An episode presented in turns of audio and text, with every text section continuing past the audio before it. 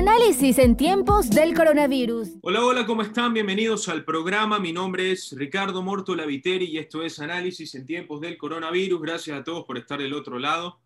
Hoy es día viernes 27 de noviembre, son las 6 y 13 de la tarde. Un poquito tarde, gracias como siempre. Recuerden que nos siguen en el día 106.5 FM, Radio Fuego.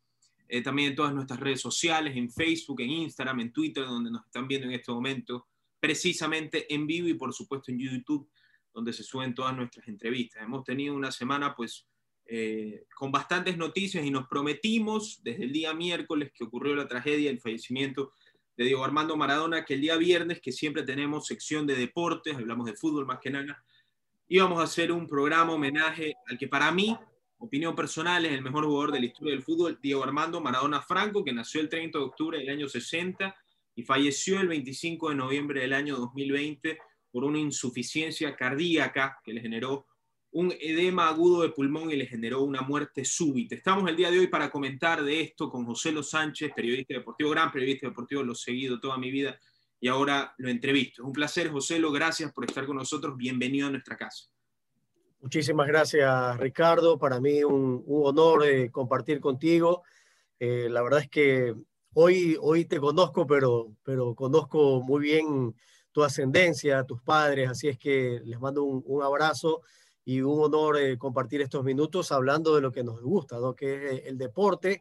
Y te doy una, una primicia porque en este momento estaba, estaba averiguando un detalle, me salgo un, un segundo nada más del tema central que es eh, Diego Armando Maradona, pero el Nacional de Quito no llegó a acuerdo de pago y quedó suspendido, es decir, no podrá jugar este fin de semana su partido contra Guayaquil City eh, por tema de deudas. Así es que esa, esa es una primicia que te estoy dando porque ya en este momento, bueno, en cualquier rato ya la Federación Ecuatoriana de Fútbol deberá emitir un comunicado de prensa dando a conocer esta, esta situación de que el Nacional queda suspendido de sus derechos deportivos y no podrá jugar este fin de semana contra Guayaquil City.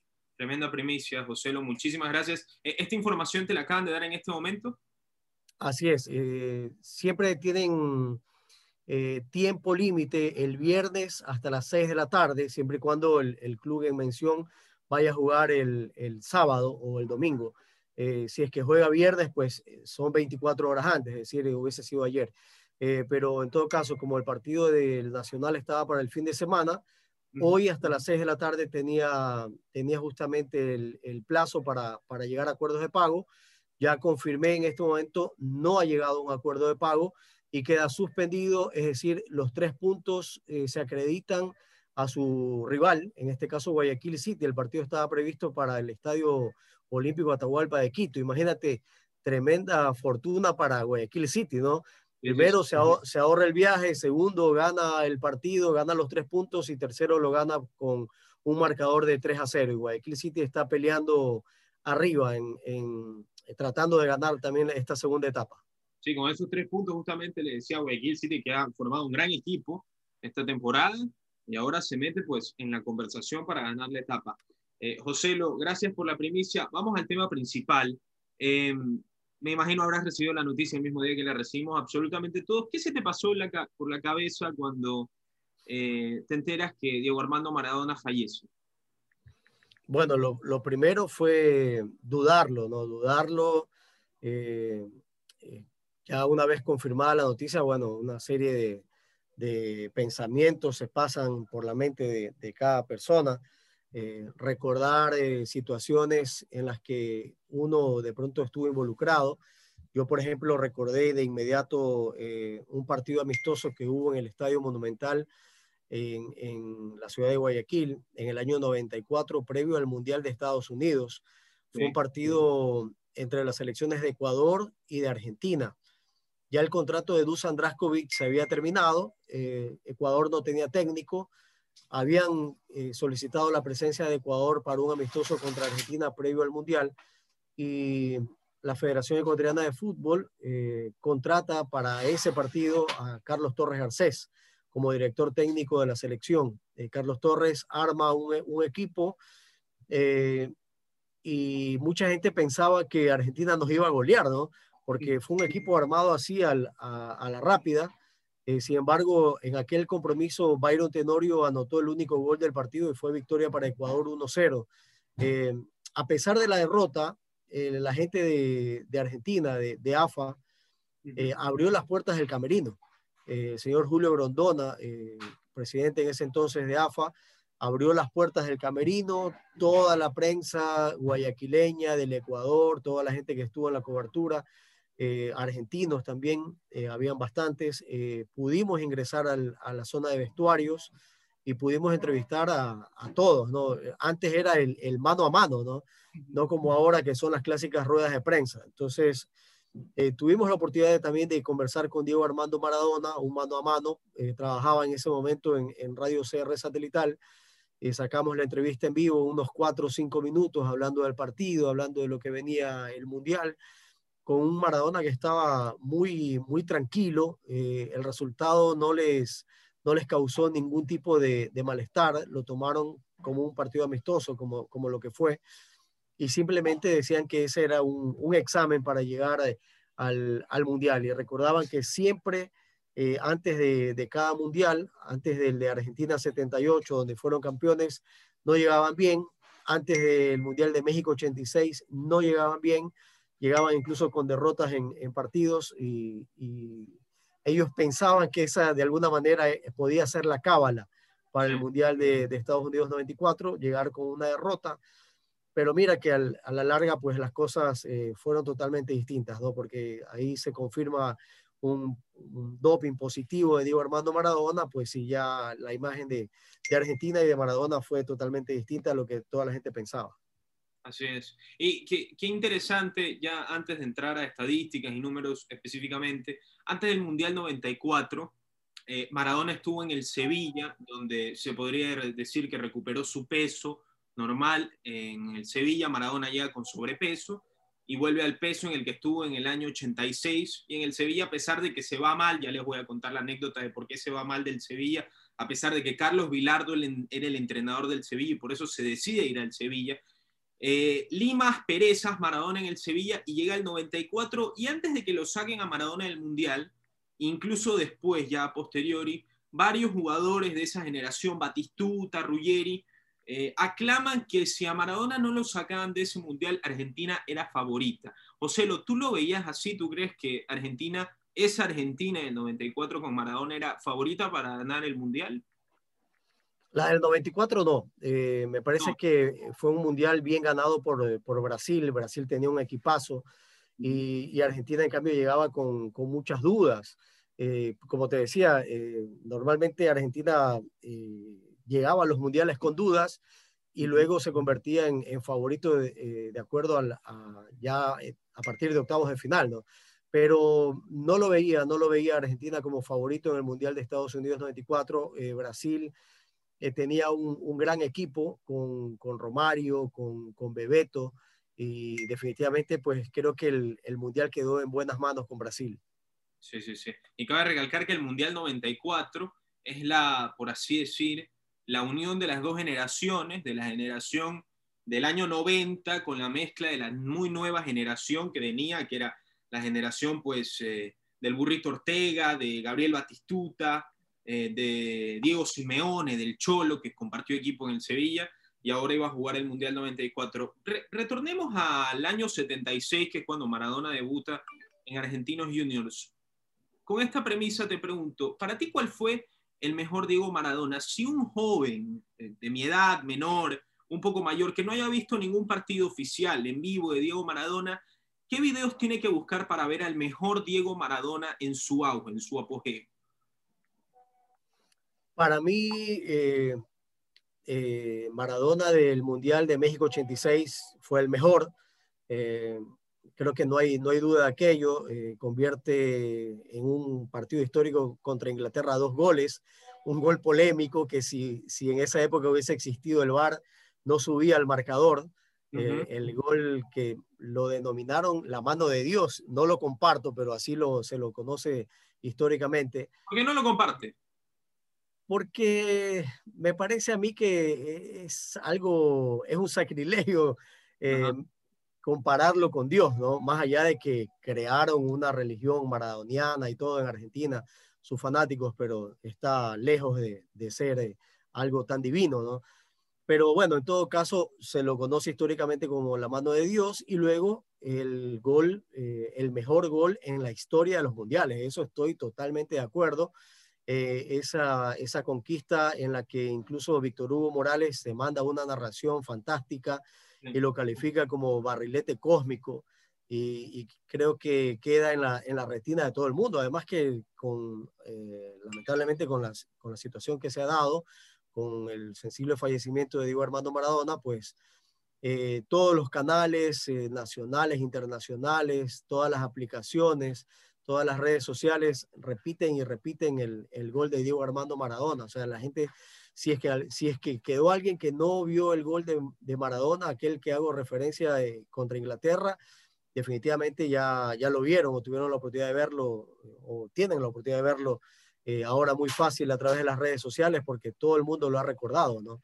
Incluso el, el canal que tiene los derechos de, del fútbol ecuatoriano lo recuerda eh, a cada instante también ese gol de Diego Armando Maradona. Ojo, yo no tengo en contra de, no tengo nada en contra de, de Maradona. Eh, a mí me parece que fue un, un gran jugador, eh, yo lo juzgo en la parte deportiva, su parte personal, pues bueno, ya, ya será un, un ser divino el que, el que lo juzgue, yo no estoy para juzgarlo, eh, y me quedo simplemente con el análisis del futbolista, de lo, de lo bien que hizo para su selección, de lo buena persona que fue eh, con su entorno futbolístico, con toda la gente que, que, lo conoció, que lo rodeó, siempre hablaron muy bien de él más allá de, cualquier situación eh, personal en la que estuve involucrada y en la que incluso fue sancionado varias veces por la FIFA, por, eh, por la Comebol, por la misma liga eh, italiana, porque recordemos que el primer doping él, él, lo paga en, en Nápoles, ¿no? Sí, y justamente por lo que mencionas, me parece genial que lo hayas mencionado, José, lo es el escepticismo que se crea en lo que fue la figura de Diego Armando Maradona en el ámbito generalizado. ¿Por qué me refiero a esto?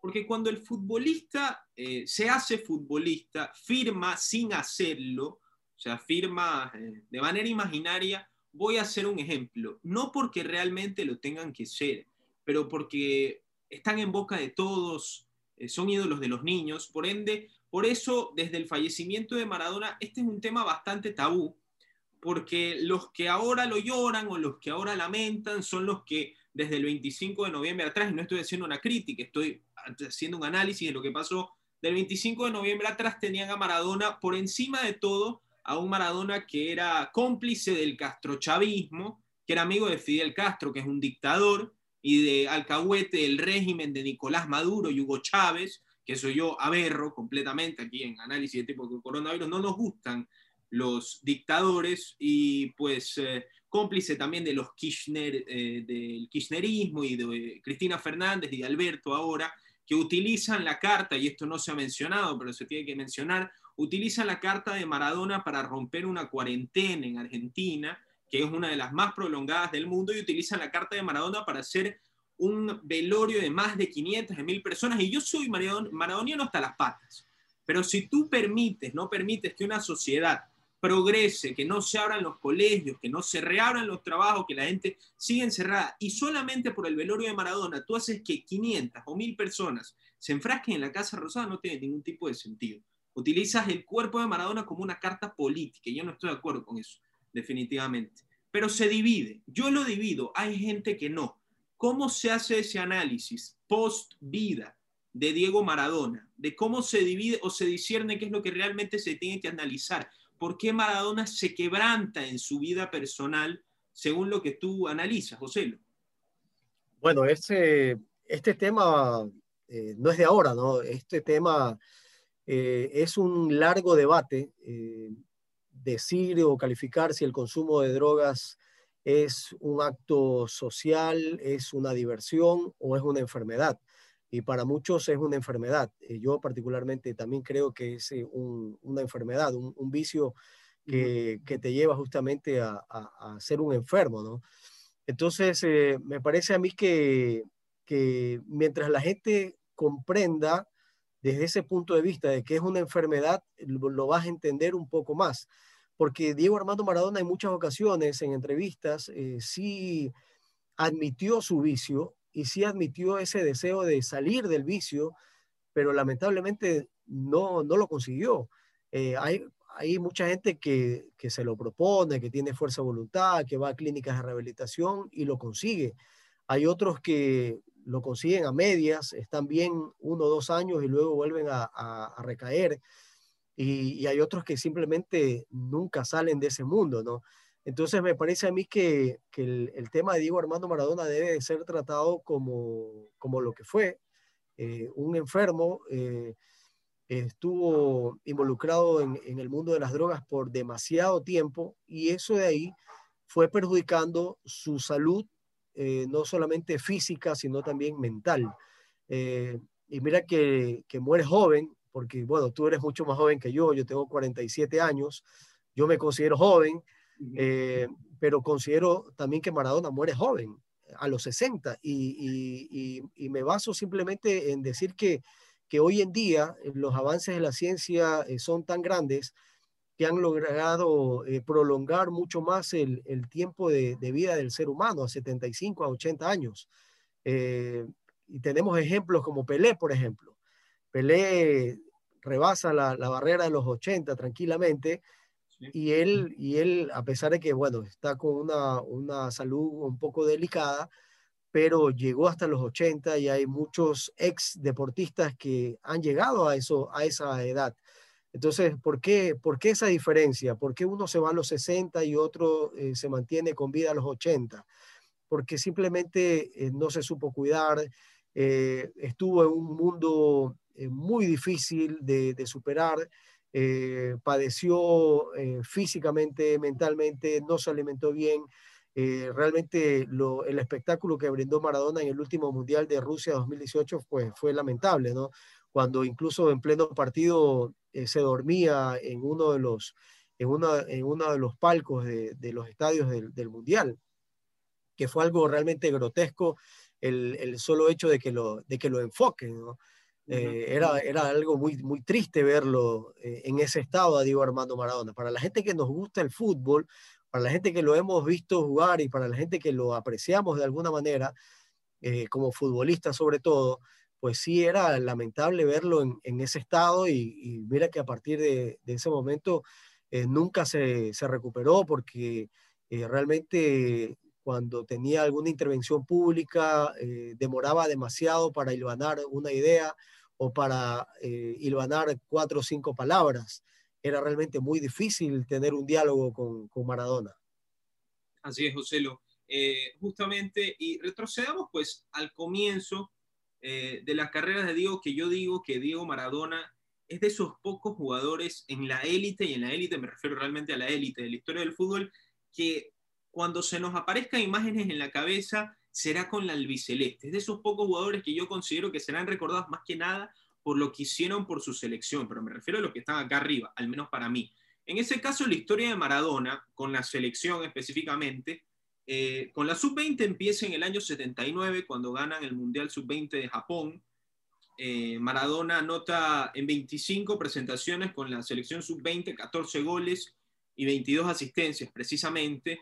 Y era convocable para el Mundial del 78, que lo ganó Argentina, que fue en la Argentina que Mario Alberto Kempes es el goleador y Argentina le gana en la final a Holanda o a Netherlands o a los Países Bajos, como se la llama.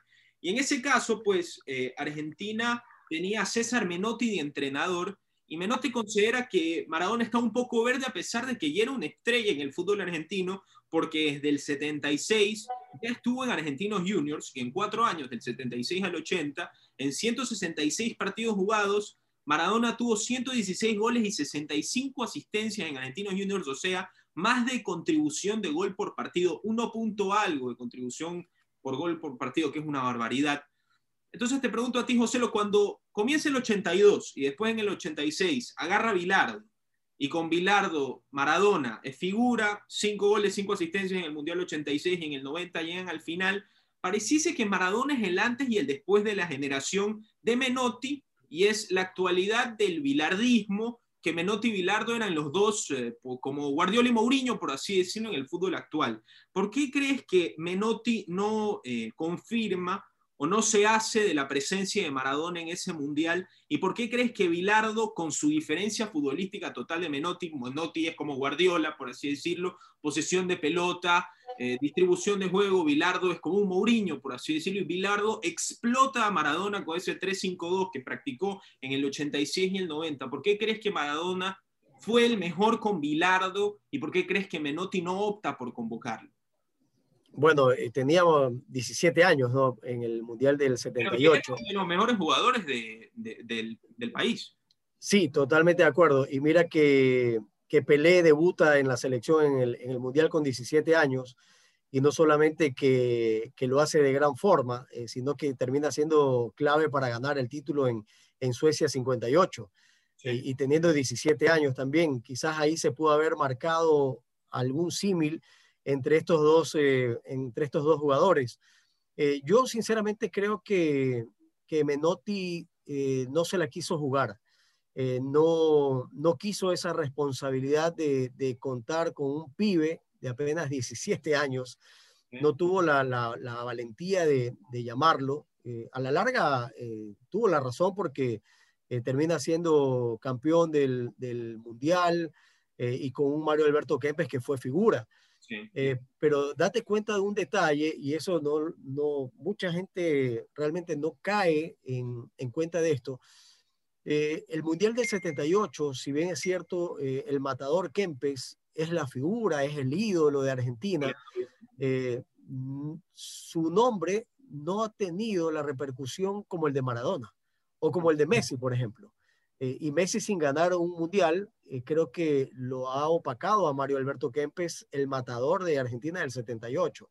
Entonces, me parece a mí que, bueno, dejando a un lado el tema de, de Bilardo Menotti, eh, para mí no tuvo la, valentía de llamarlo, consigue el título y luego pues ya eh, eh, lo convoca para el siguiente mundial que fue España 82, donde hizo cosas interesantes y obviamente ya para México 86 que consigue el, título de, campeón realizando un, muy buen trabajo, ¿no? Como tú lo dices, cinco goles, cinco asistencias, participó en, en diez goles de la selección argentina, y sobre todo en, aquel, en aquel último partido contra Alemania, eh, un partido en el que lo marcaron eh, sonalmente, personalmente a Diego Armando Maradona, no lo dejaban prácticamente ni tener la pelota, pero él se las arregló para colocar un pase que, a la larga termina con, gol de Burruchaga para darle el título a, Argentina en, aquel mundial. Yo sinceramente creo que eh, ha muerto la persona, pero nace la leyenda, ¿no? Eh, Diego Armando Maradona, por todo lo que hizo, va a ser eh, muy difícil que la gente lo, olvide. los argentinos lo van a tener como su ícono. Definitivamente él, él está a la altura y, y, creo que no me voy a equivocar de un Gardel, de una Eva Perón. Eh, sin lugar a dudas, eh, más allá de su tendencia política, que yo ojo, tampoco la comparto, pero, pero me parece que, reitero, desde mi punto de vista, juzgarlo por la parte neta y exclusivamente deportiva, yo sí lo pongo en ese nivel de, de Gardel, de, de, Perón, de Juan Manuel Fangio, eh, que fue otro de los íconos del deporte argentino y que son reconocidos a nivel mundial. Así es, José. José, para terminar, a agradecerte por la entrevista, pero preguntarte antes que nada, em, siempre se ha hecho esta comparación, ahorita no es hora de comparar, pero quiero hacer el análisis al menos como tú lo ves. Siempre se ha escarneado o se ha tomado, por ejemplo, a Messi como carne de cañón de que eh, Messi no es patriota, etcétera, etcétera, no le gusta la selección. Eso es otro tema aparte, pero Maradona, tú hiciste la comparación con Kempes y con Messi, que me pareció fantástica, porque Kempes ganó un mundial con Argentina, que es similar a lo que hizo Maradona. Para mí, eh, cómo se dieron los partidos, por los goles que se hicieron, es simplemente incomparable, pero si somos pragmáticos, es comparable. Kempes fue goleador y ganó un mundial, al igual que Diego Armando Maradona. Y Messi, pues en estadística se los ha barrido de los dos sin ninguna duda. ¿Por qué crees tú, y con esto ya pregunta final, Maradona simplemente en la Argentina específicamente, porque yo creo que de ahí en todas las partes del mundo, yo creo que Messi para muchos ya lo ha superado y con creces a Maradona en estadísticas, en copas, en todo lo que tú quieras, a excepción del Mundial. ¿Por qué crees que a Maradona en Argentina aún se lo sigue viendo como el Dios, como el número uno, como el incomparable y como no va a haber nadie como él? Porque eh, es conocido como el Diego de la gente, eh, por, por, su forma de ser. Por eso yo te decía, eh, por un lado, involucrado con, con, un mundo muy, muy conflictivo, pero por otro lado, era una persona que le, le, gustaba ayudar al prójimo. no recuerdo a un solo jugador de fútbol que haya estado en el entorno de Diego Armando Maradona que haya hablado mal de él. Nadie. Eh, todos al contrario, hablan muy bien. El otro día, eh, no sé si, si, tuviste la oportunidad en, en ESPN, eh, dieron, dieron la noticia justamente. Yo no lo vi en vivo, lo vi ya en un, video que se hizo viral. Y estaba ahí Oscar Ruggeri. Y, mira, y Oscar Ruggeri se va en lágrimas de, inmediato. No podía hilvanar una, una frase cuando él es, muy elocuente, tiene una palabra fácil. Y así eh, mucha gente, ¿no? Eh, Goicochea estalló en llanto también el otro día, sin poder eh, dar a conocer sus, verdaderos sentimientos porque realmente no, no, le salían palabras. Entonces tú te das cuenta siempre con, estas figuras del, fútbol argentino que hoy están involucrados en los medios de comunicación, siempre hablaron bien de Maradona, siempre. y, y, ojo que en algún momento sí generaron polémica con otros personajes, pero a Maradona no lo tocan. Eh, Maradona es, es, simplemente intocable, eh, es el Maradona de la gente, eh, para muchos, reitero, no lo comparto, pero crearon la, la, la religión maradoniana, para muchos es Dios en Argentina, para otros simplemente es el, amigo, la persona que, que les, los ayudó con, con un plato de comida. Hay mucha gente en Argentina que hablaba justamente de, esto, que Maradona les, los había ayudado, de cómo Maradona había transformado sus vidas, de, cómo Maradona los había hecho olvidar el, hecho de ser pobres y, de tratar de, surgir adelante eh, con ese ejemplo, ¿no? porque Maradona nace de un barrio pobre, Maradona nace eh, de, cuna, de cuna pobre y, él surge gracias a su talento. Y, si, si, eso de ahí no es una motivación para las nuevas generaciones, pues eh, creo que difícilmente la gente se puede motivar eh, con otra cosa. ¿no? Eh, creo que ese es el ejemplo que debe dar.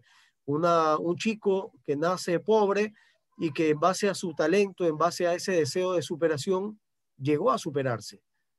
Así es. Ocelio, eh, muchísimas gracias por estar con nosotros aquí en la entrevista. Ha sido un placer tenerte. Qué lindo hablar de Maradona y qué lindo que hayas dado tu punto de vista, porque es un punto de vista, eh, yo, el mío, un punto de vista fanático, el tuyo, un, un punto de vista racional, porque haces la unión de Maradona jugador y lo que es Maradona persona, y que realmente si es que los unes, te va a quedar un dulce, agridulce, por así decirlo y me ha encantado que haya estado aquí. Muchas gracias, José. Un placer, eh, Ricardo, siempre a las órdenes y, y saludos a todos. Análisis en tiempos del coronavirus.